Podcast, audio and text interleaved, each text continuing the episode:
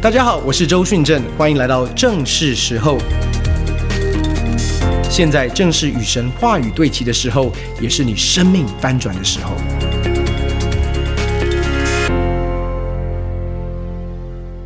今天天父，来到面前向你献上感谢，主，我们把接下来的时间仰望在你手中，圣灵宝会使你自由的运行在我们当中，赐下智慧跟启示的灵，让我们能够真知道主，真认识主。父神，我们也祷告，让我们的心可以安静下来。我们奉主耶稣的名捆绑一切使我们的心分心跟搅扰的。我们奉主耶稣的名斥责这些黑暗的权势，让我们没有办法专注的。我们将我们的心意完全的夺回，降服于基督。我们渴望真实遇见你。感谢你，耶稣。祷告奉靠耶稣的圣名，阿门。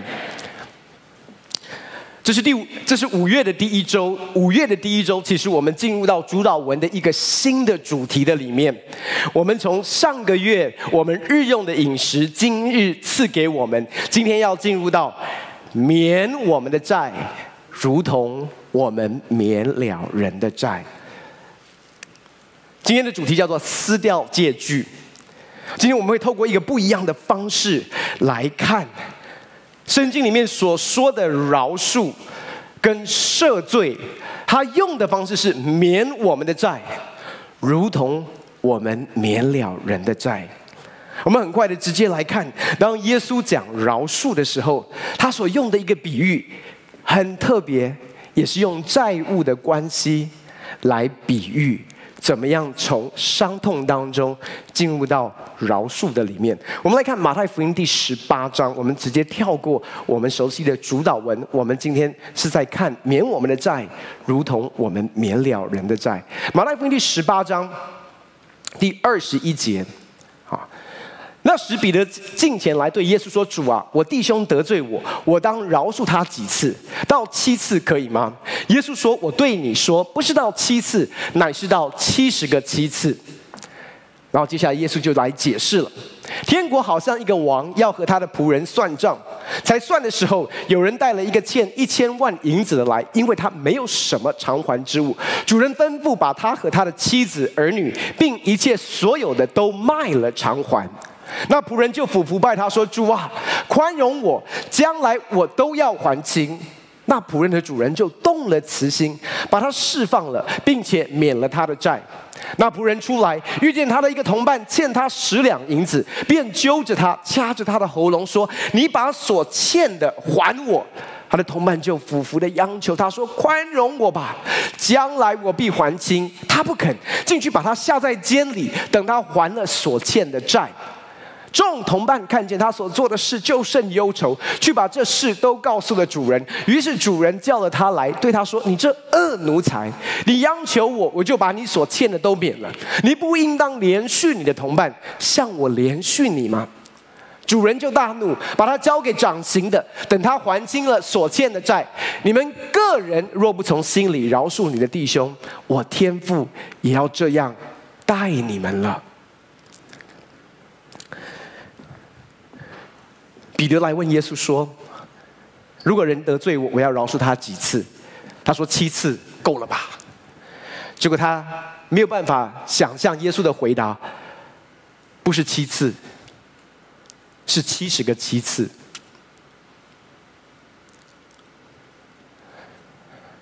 弟兄姐妹，说真的，我们来谈饶恕的时候，不要讲七次。对我们当中一些弟兄姐妹，光是一次都很困难。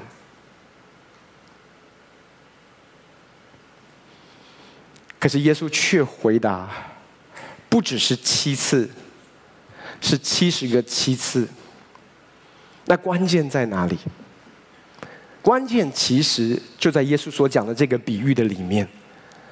关键也在第三十五节这边说：你们个人。若不从心里饶恕你的弟兄，我天父也要这样待你们了。可是很多的时候，我们听到这一节经文，我们立刻看到的是：如果我不饶恕，神就怎么样？不饶恕我。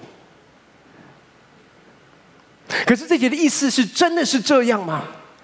是神透过这样的一个威胁的方式说：如果你不这样做，我就不给你。因为我们父母有的时候会这样跟孩子说，对不对？即便是一个好的事，可是这是神耶稣在这里要告诉我们的吗？其实关键是耶稣说：你们个人若不从心里面饶恕，所以今天我们要来谈的，耶稣所说的饶恕，是心里的饶恕。心里的饶恕，跟我们平常熟悉在教会里面听的饶恕不太一样。所以弟兄姐妹，帮我一个忙，今天当你在听的时候，不要只是用你的头脑在听，不只要只是用你的笔记在听。今天更重要的是用你的心来回应。我们看，当耶稣在讲这个比喻的时候，这边说什么？天国好像一个王要和他的仆人算账。耶稣在跟彼得谈的是什么？谈的是饶恕。有人得罪你，应该饶恕几次？主导文谈饶恕也很特别，说免我们的债，如同我们免了人的债。所以换句话说，耶稣当他讲饶恕的时候，他其实是用什么来比喻饶恕？他用的是一个财务的一个亏欠，或者是说一个负债的关系来比喻一个受伤者跟加害者之间的关系。那为什么？要用这个来比喻呢？因为弟兄姐妹，你需要知道，当我们经历到伤痛的时候，当伤害发生在我们生命的里面，为什么它是用一个债务的关系来表达？很有趣的是，你要知道，通常当伤害发生之后，对方其实是从你生命当中拿走了一些原本属于你的。所以，为什么你看到这边说要经历饶恕的时候，这边说天国好像一个王要和他的仆人算账。换句话说，你要经历心里面的饶恕，第一个很重要的一个过程，很重要的一个步骤是什么？你要会算账。啊，你说可以算账，我基督徒可以算，你的算账跟圣经讲的算账不一样。你说我好好跟他算一下，OK？你要算的是什么？刚才我说，为什么圣经上讲到比讲讲到饶恕或者是伤痛，他用的是一个债务的关系。因为当伤痛发生之后，弟兄姐妹，当伤痛发生之后，不管你是被人背叛，是感情的背叛，或是友谊上面的背叛，任何一种方式被拒绝、伤害，或者是对方是恶毒的重伤你。你会发现，那个伤害造成之后，他会从你生命里面夺走一些原本是属于你的。比如说，在被背叛之前，你对人是充满信任的；在背叛之后，信任感从你生命里面被夺走了，安全感从你生命里面被夺走了，价值感从你生命里面被夺走了，你对人自对自己的自信感也被夺走了，而且被夺走之后，你就没有了。你不是刻意不要你的自信，不要你的价值，不要你的安全，但是伤害的发生，从你生命里面夺走这些原本是属于你非常宝贵的，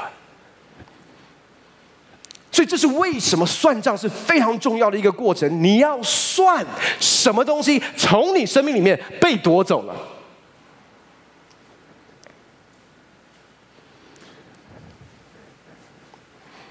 为什么？因为你，你如果不清楚，神就没有办法工作在你心里面。我想我们在座的弟兄姐妹，我们都听过许许多多篇关于饶恕的信息。遇见神营会，我们也听过饶恕的信息，我们也都知道基督徒应该要饶恕。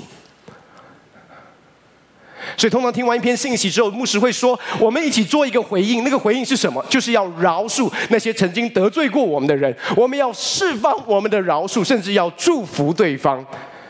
可是说真的，你在饶恕的过程当中，如果你不清楚走过这个算账的过程，你不知道你在饶恕什么，或者你在豁免什么。我举个例，比如说我们这位招待童工。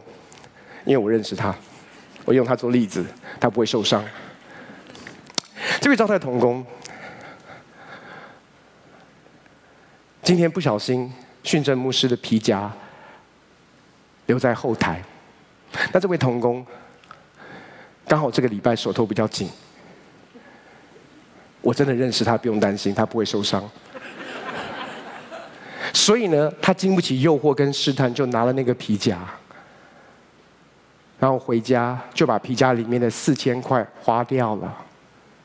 可是回家之后，他深深受到圣灵的催逼，知道自己所做的对不起神，所以隔一个礼拜，他也来到教会，立刻跑到训政牧师的面前说：“训政牧师，对不起，上个礼拜是我拿了你的皮夹，你的皮夹在这里。”还给你，对不起。我一打开，我就看见他把我里面的四千块现金用掉了。但是我说没问题，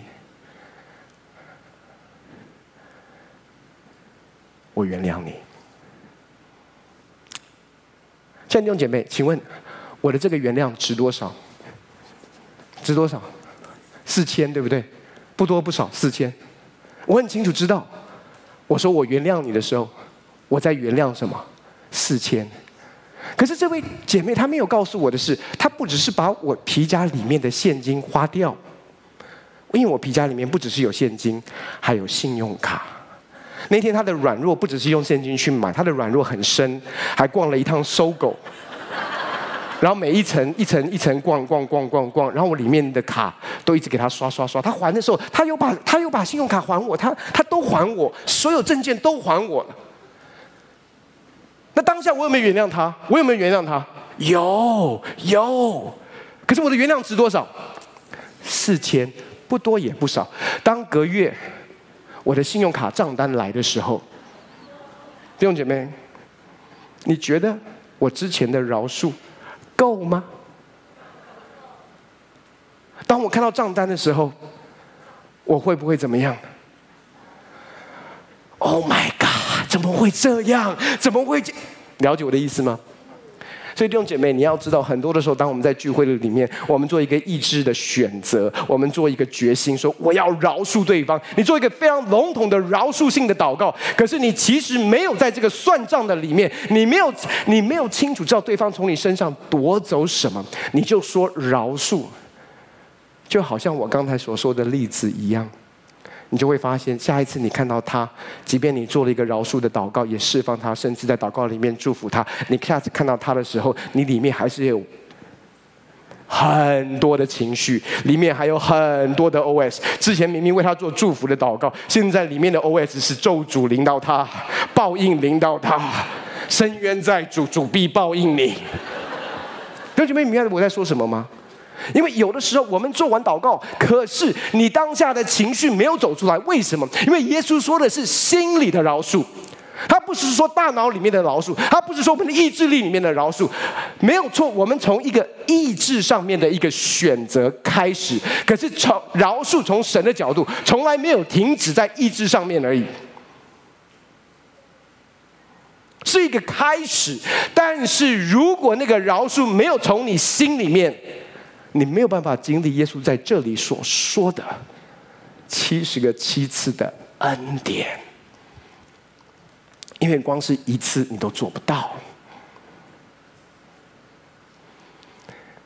所以算账是一个非常重要的一个步骤。这也是为什么每一次当圣灵运行在我们生命当中，当圣灵要带下医治跟释放的时候，他会让我们想起。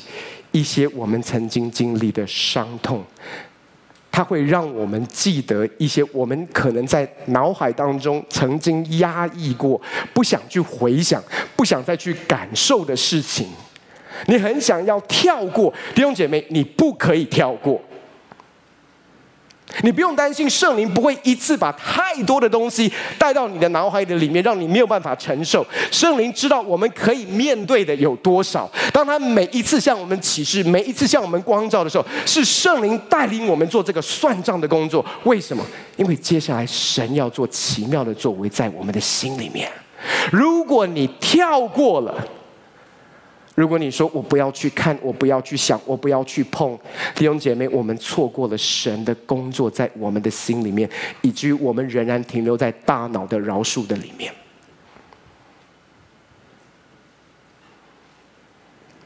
所以第一个步骤是算账，你需要知道对方从你身上夺走了什么。接下来我们继续来看这个故事啊，这边非常有趣。这个欠王一千万银子的，他经历到王这么大的一个豁免，这么大的一个赦罪，如果是如果豁免的恩典，结果他出去怎么样？看到一个十两银子，欠他十两银子。刚才我们做一个对比哦，一千万两银子，一个是十两银子。他刚刚豁免一千万两银子，却去讨一个十两银子。我们刚才我们用一个比较我们熟悉的 turn，一千万台币好了，跟十块钱。你刚刚被豁免一千万台币的债务，假设是你的房贷好了，你应该是怎么样？应该是请全小组吃饭吧？你怎么可能只被豁免一千万台币的债务之后，跟那个上次去 Seven Eleven 跟你借十块钱买一个茶叶蛋的同弟兄说：“嘿，那个茶叶蛋我没有忘记，我一生不会忘记。那个茶叶蛋是我还没有没有，你你你就我我要我尝试要表达的是什么？你有没有发现那个王在豁免一千万两银子的债？”好像是十两银子一样，那个仆人在掐着那个欠他十两银子的，好像对方欠他的是什么千万的债。我们现在用债，尝试在讲的是什么？是对方冒犯我的行为，对方伤害我的行为。你就发现一件事，弟兄姐妹，你要清楚知道伤害的造成与否。注意听好，这是关键啊！伤害的造成与否，其实跟对方所做的或者是没有做的不一定有直接的关系。伤害的造成与否，其实跟什么有绝对的关系？伤害的造成与否，其实是跟我对对方所做的行为或者是没有做的事所带出来的结论、判断跟反应有绝对的关系。意思是说。伤害是非常主观的哦，而且伤害的造成与否，我有责任，我有责任啊，因为是我的解读、我的判断，加上我对这件事件的我的心里面的反应，带出来伤害是否在我的心里面，或者是伤害的大小。我举个例。我小学毕业之后，我们全家因着周牧师、周师母他们安息年去到美国。我的母亲在富勒神学院进修，我的父亲那时候在安静的时，他就在休息当中，他写了《灵粮日课》这些一系列的书籍。那我跟哥哥就在学校，就在美国的洛杉矶的学校里面读书。本来他们的计划是我们，我父母亲安息年一年之后，我们就要全家回到台湾。可是，在要全家回到台湾之前，他们在祷告领受。好像仿佛神有这样的一个带领，要让我跟训光牧师留在国外。可是你要知道，我的父母亲跟当时的把孩子送出去那种小留学生的父母亲是不一样的。我们家的关系一直是非常非常的亲密的，所以这不是他们想要的选择，所以他们也非常尊重我们的意愿。在做这个决定之前，他来问过我跟训光牧师。那个时候我只有七年级，训光牧师九年级。他来问我跟训光牧师说：“你们想要留在美国还是回台湾？”他有经过我们的决定跟意愿，那我们也没有想很多，我们觉得美国生活也还不错，也才刚来一年，所以我们就说我们想留在美国。那因为第一年在洛杉矶，你知道洛杉矶华人特别多，台湾人那时候移民非常非常的多，所以在一年那一年当中，英文没有学得很好。因为我去，我们参加的是台语教会，所以那一年台语进步很多。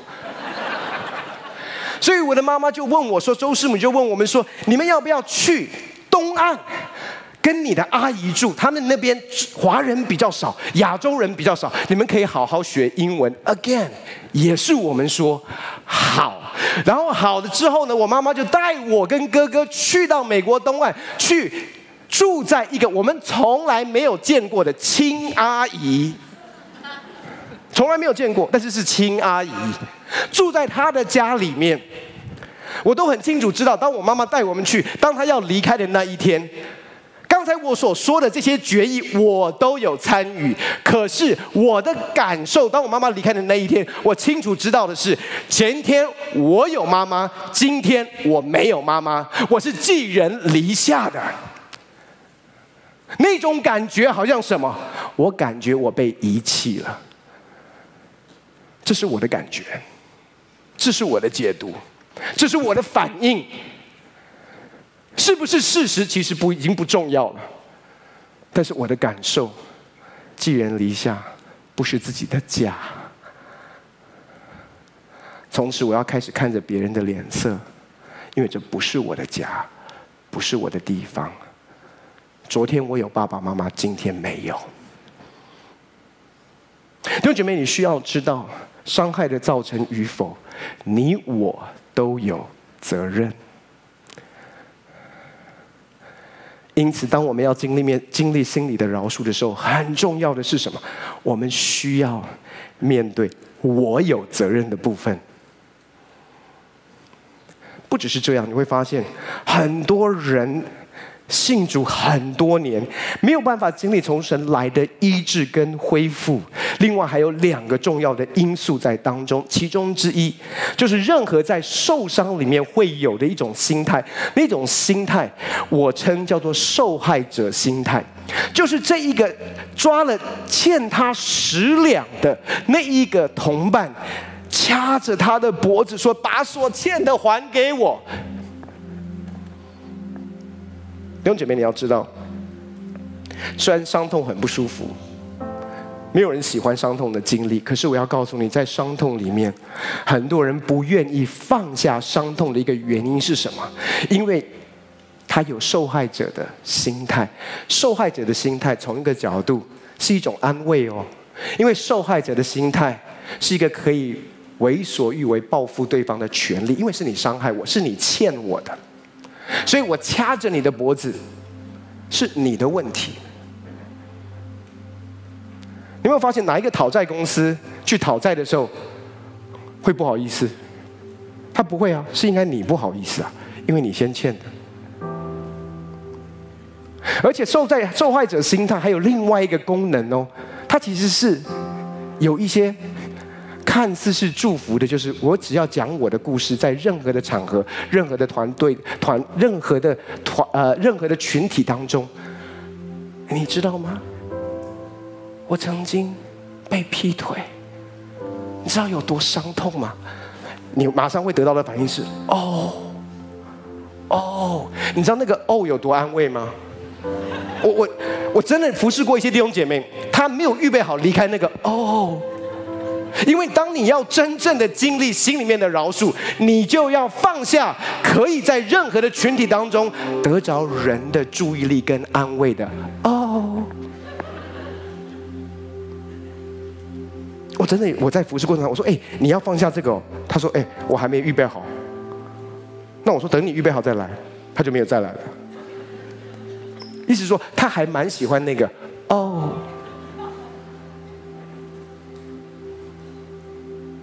因为你可以掐着人的脖子说：“你欠我，你欠我，你欠我。”那有一种掐着，我告诉你那个方式是什么？其实我也常常蛮常常会操练这个这种掐着，就是那种伤害你的人哦，你你大概都不会忘记，对不对？然后你会把他们关在哪里？我告诉你，关在这你心里面的一个牢笼里面。然后呢，有一种报复，因为我们基督徒不能够真的报复他。但是有一种叫做心理的报复，就是呢，当我心情不好的时候，当我心情不好的时候，我会把他从这个牢笼里面放出来，然后把他揍一顿，羞辱他，骂他，吐他口水，让我心里快活很多，我再把他放到牢里里面。我称这是另类的属灵摸象。有多少人知道我在讲什么？这很真实的。你连这个都要放下，你才能够经历心里的饶恕。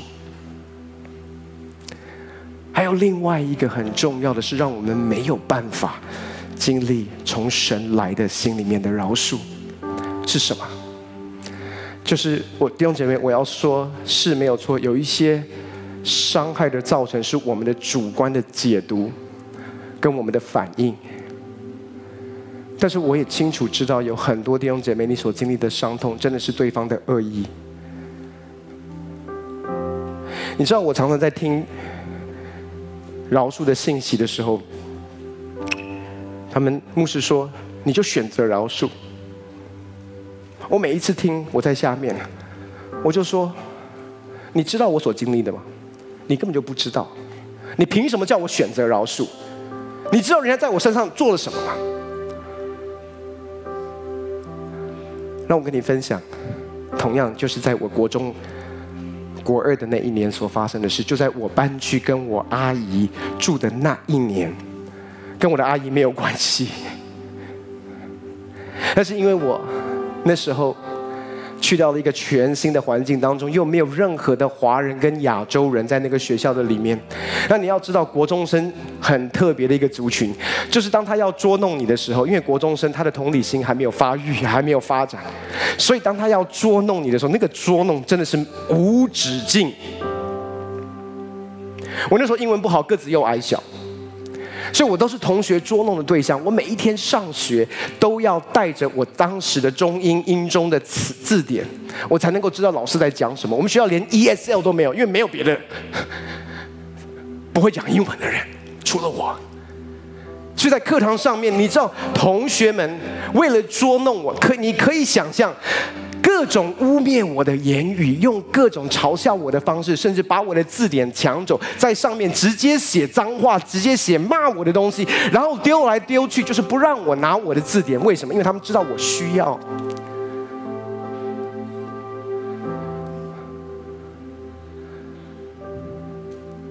我甚至记得，当我们在上体育课的时候，你知道在，在国外的那种体育课，你要他有换衣服的 locker 的地方，大家会拿着毛巾，然后全部人用毛巾攻击我一个人，把我一个人弄到角落的里面。他们觉得很好玩，他们觉得很有趣。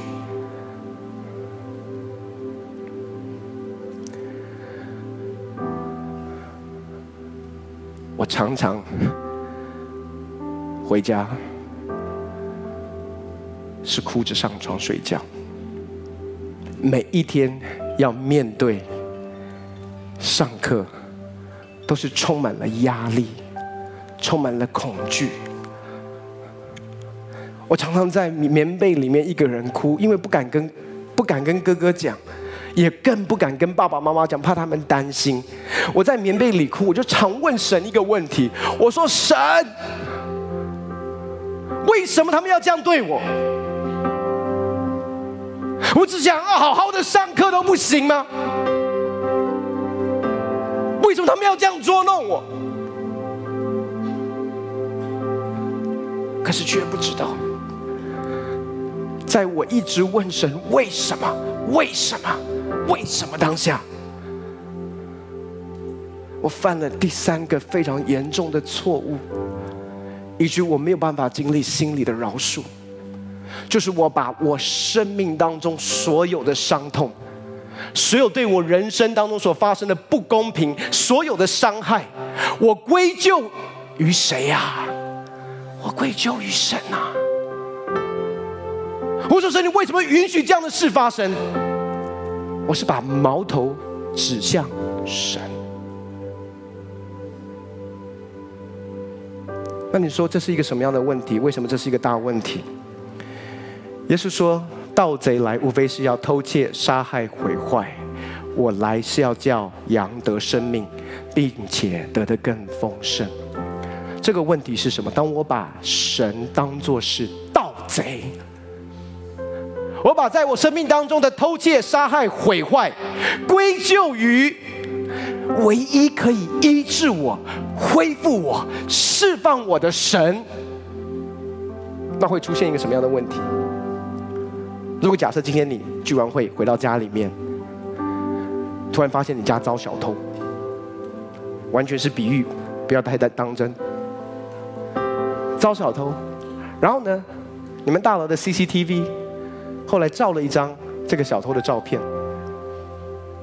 隔一个礼拜，你听到有人在在你家门口按门铃，然后你一看出去，是那个 CCTV 上面的照片，就是上个礼拜偷你家的小偷。对，你们，我想问你一个问题：有多少人你会开门？有多少人你会开门？我知道当中有些弟兄会选择开门，但是你手上已经拿了球棒，对不对？是不是？大部分人会选择不开门，为什么？因为那是盗贼啊！就觉得当我们误认神是偷窃、杀害、毁坏的源头，最大的问题是什么？这位良善的天父，他要来医治你、恢复你、偿还过去仇敌在你生命当中所带来的偷窃、杀害、毁坏的时候，你会把他当作盗贼。当他靠近你要医治你的时候，你会怎么样？你不会把门打开啊！你会抗拒，你会抵挡，甚至在恐惧当中逃跑啊！因为这边，你可以想象，今天你有伤口，去到医院里面，请医师帮你缠裹，然后你跟医师说：“不要靠近，离我五公尺以上。”好，现在发功，帮我缠。那是因为你靠近我会怕嘛？可是他没有办法靠近，他就没有办法怎么样医治你。这是为什么很多人信主了很久，仍然在同样的伤痛当中走不出来？不是因为神不愿意医治，不是因为神没有能力医治，是当每次神靠近你的时候，你就跳开了。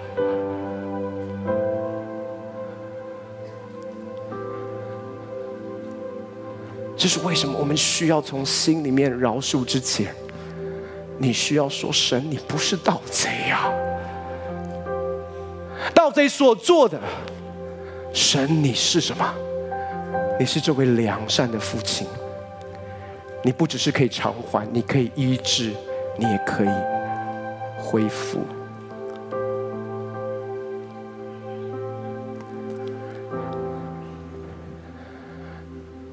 弟兄姐妹，你要知道，真正心里面饶恕的关键。刚才我们读到那个经文：你们若不从心里面饶恕，我父也不饶恕你。你说什么意思？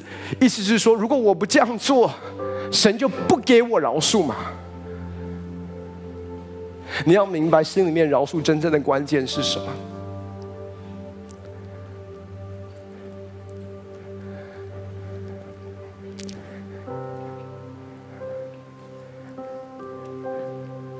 有一个牧师这样分享他的经历：他从小因为被性侵害。以至于他整个人生在成长过程当中经历很深很深的一个破碎，包括他信主之后，那个性侵、那个侵犯他的性侵犯他的人，他一直没有办法放下，一直没有办法饶恕。而有一次，当他在这样的一个属灵默想的操练当中，再次把这个人从他脑海里面的牢笼拉出来，羞辱他、鞭打他，突然圣灵对他说话。圣灵对他说话，圣灵说：“嘿，你要不要我帮你，帮你羞辱他，帮你惩罚他？”他突然想：“哦，这个部分的默想，我从来没有考虑过让圣灵参与在当中。哦，你原来可以哦。”然后圣灵还来不及，圣灵没有等他的回应，圣灵就继续说。我们把他拖到众人面前，公开的羞辱他，让所有的人都知道他所做的，让所有人都拒绝他，让我们来鞭打他，甚至到最后，我们给他死。啊，他说：“哎，圣灵，就他妈的，这个有一点 too much，too much，不要到死吧。”突然，圣灵就跟他说：“我都已经做了，哎，我已经做了。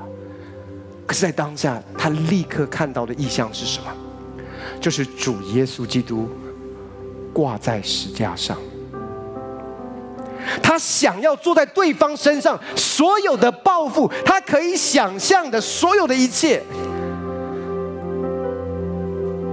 圣灵说，都坐在耶稣的身上。他在说的是，耶稣不仅担当了你的罪，耶稣也担当了得罪你的人的罪啊。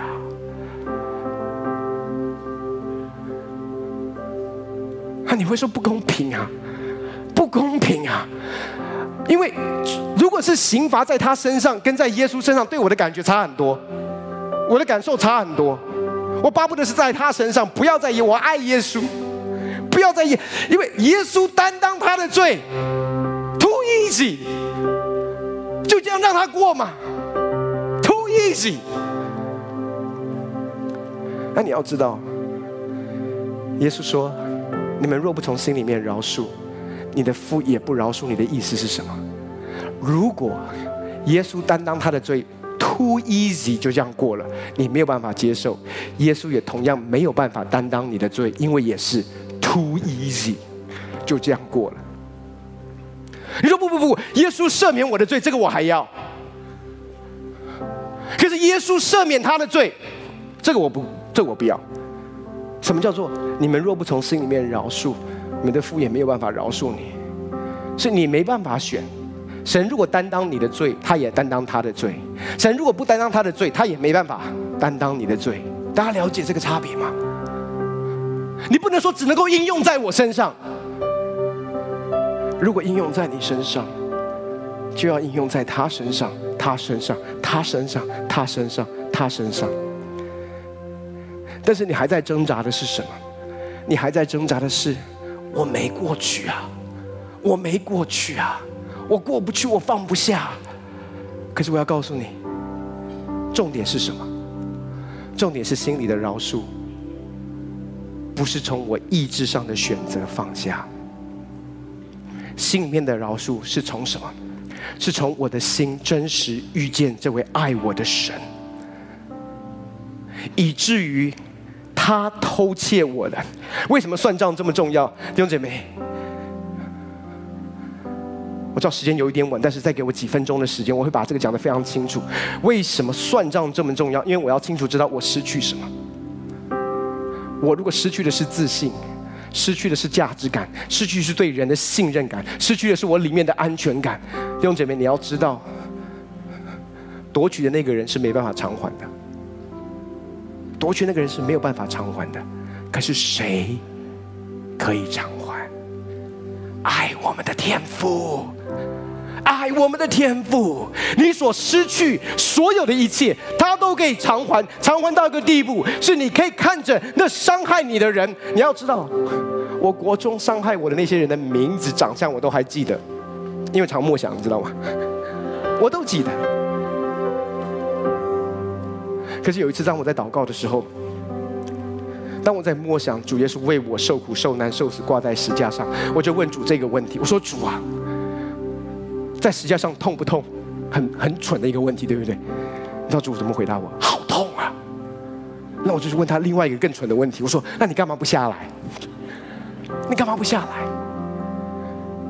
他就说，我不能，我不能下来。我说：“为什么不能下来？”你知道他怎么回答我？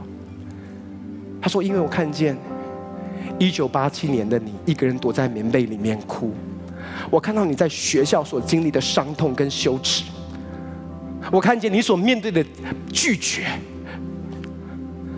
我挂在石架上是为了你，我要担当你的羞辱。”我要担当你的不安全感，你所失去的自信。要知道，那一年之后，我从一个有自信的人变得非常的自卑。在任何的群体当中，我最渴望的就是人接纳我。我会不管做什么，就是要迎合你的接纳跟肯定。神说：“我看见了你一个人在棉被里面哭。”你知道那一年之后，我从来没有跟任何人讲那一年所发生的事，甚至我都已经遗忘了。神说我没忘记。弟兄姐妹，你要知道最深的一个安慰是什么？我们常在问神为什么，其实我们在问的一个问题，不是为什么发生，而是说神，你有没有看到发生在我身上的事？我所经历的，你在乎吗？今天神要告诉你，他在乎，他在乎。这位创造宇宙万物的主宰，你所流的每一滴眼泪，他都在乎。那一天。那一天，我经历到挂在石架上的耶稣，不是为了全人类的罪而死，不是担当全人类的羞愧死在石架上。那一天挂在石架上的耶稣，是为在一九八七年，一个十四岁的男孩，在人生当中经历霸凌的低潮的里面，他挂在石架上，有一个医治，有一个恢复，进到我的心里面。我失去的安全感恢复了，我失去的自信感回来了，我对自己的价值上面的不明白、不了解。神说：“我在乎你。”那一天，这些国中生在我生命里面所夺走的这一切，我开始经历天父的爱。慢慢的，不是不是只有一个 moment，它是一个过程。弟兄姐妹，饶恕不是一次，它是一个旅程。慢慢的，慢慢的恢复在我生命的里面，到一个地步，我要告诉你，我比我小学的时候更有安全感，更有价值感，更充满了。正确的自信，对人的信任感，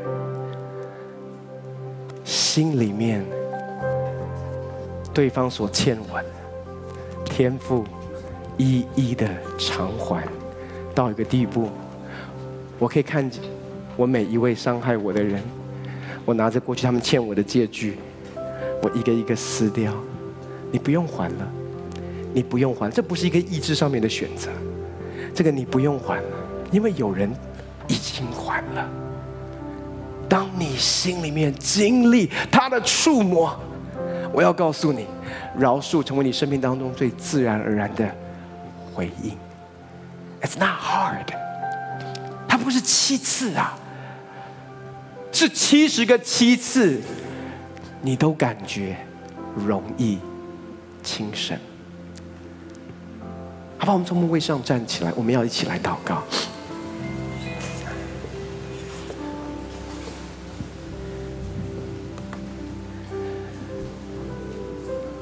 好，我们用我们用这首诗歌，邀请敬拜团一起带领我们敬拜，之后我们就有一些祷告的时间。我相信今天神要很深的来医治我们每一位弟兄姐妹。一条游戏。有火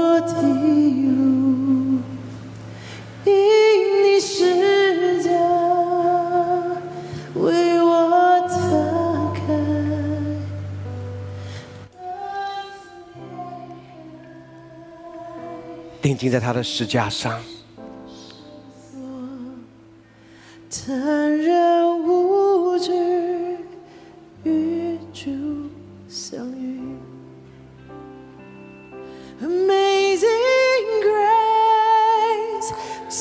是假装先我醉的赦免永远不再被纪念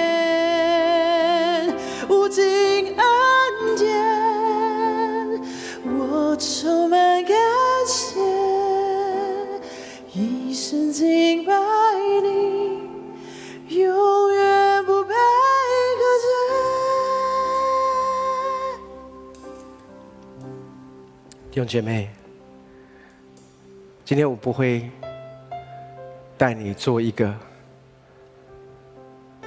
饶恕的决定，但是我要带你做一个打开你的心，领受医治的决定。所以可以把你眼睛闭起来，这时候让圣灵来感动你的心。刚才我说过，要经历心里面的饶恕，一个很重要的步骤是算账。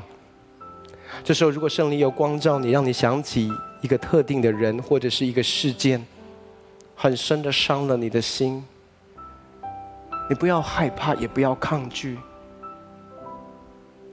因为如果神光照启示，代表他要来医治跟恢复。所以，如果有的话，可以帮我一个忙，今天把手举起，让我可以看见吗？如果神让你想起一个特定的人，或者是事件，好，放可以放下。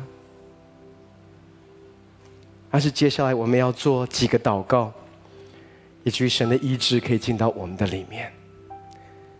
我们要承担我的部分。我们刚刚说过，伤害是非常主观的，所以第一个我们要做的祷告是求神帮助我，我要来到神面前，向神悔改。是我的判断跟结论，还有我对事件的反应，有造成这个伤害。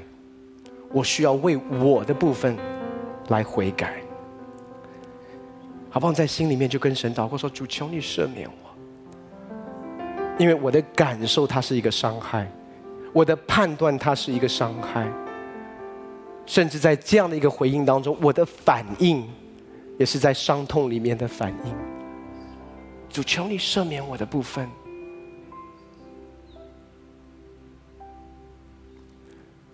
第二个，我们要来到神面前来悔改的，是我们需要向他承认我们有受害者心态。我们需要弃绝这个受害者的心态在我们的里面。所以你跟神祷告，神，我愿意放下。受害者的心态，求你赦免我，因为受害者的心态让我为所欲为的想要对方，想要对方偿还，想要报复对方，或者这个受害者的心态可以让我在群体当中得着他们给我的安慰，以致我没有办法得着从你来的安慰。主，求你赦免我，在心里面做这个祷告。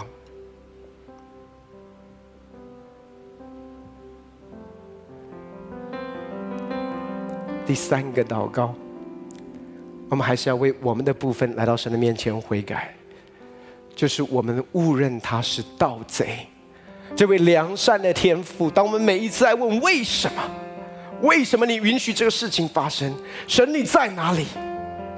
其实我们是把责任归咎在他身上，我们把伤痛的造成归咎在他身上。他说：“我是良善的父亲，我不是盗贼。我要来使你得生命，并且得的更丰盛。就在你的心里面，你跟神说：‘神，求你赦免我。’常常你想要医治我的时候，我把你推开，我拒绝你，因为我害怕恐惧。”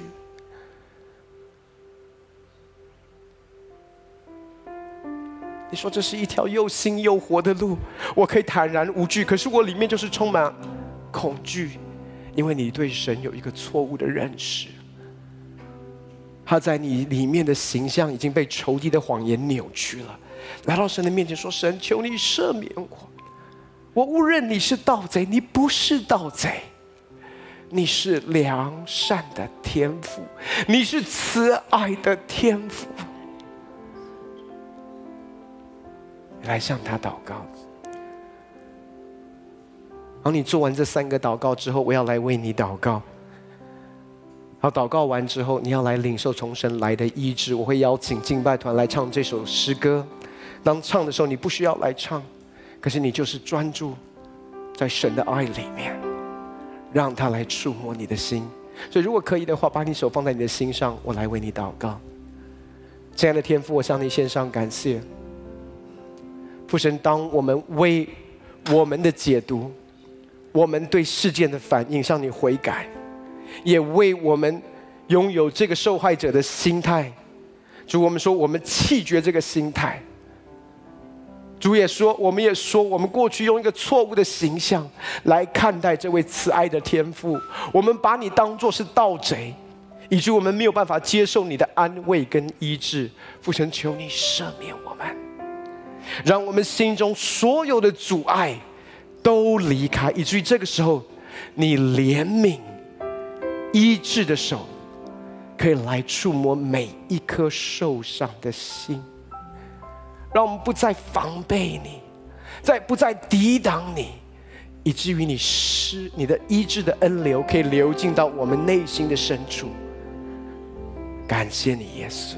然后这时候你就专注在神的同在里面，让他的医治可以进到你的里面。父神，我们向你献上感谢，因为我们一生。永远不会被隔绝，不会与你的爱隔绝。伤痛不能够使我们与你的爱隔绝。因此，主我们祷告，今天你医治弟兄姐妹的心，特别是在家庭的关系的里面，父神所有的伤痛，今天开始经历你医治的过程，恢复的过程。安慰的过程，我感谢你，耶稣，更深的工作在我们当中，让五月的家庭月是我们经历家人关系和好的开始。但愿主耶稣的恩惠、天父的慈爱、圣灵的感动与交通，常我们众与常常与我们众弟兄姐妹同在。祷告奉靠主耶稣的圣名。阿妹，阿妹。我们再次把掌声荣耀归给神，哈利路亚，哈利路亚。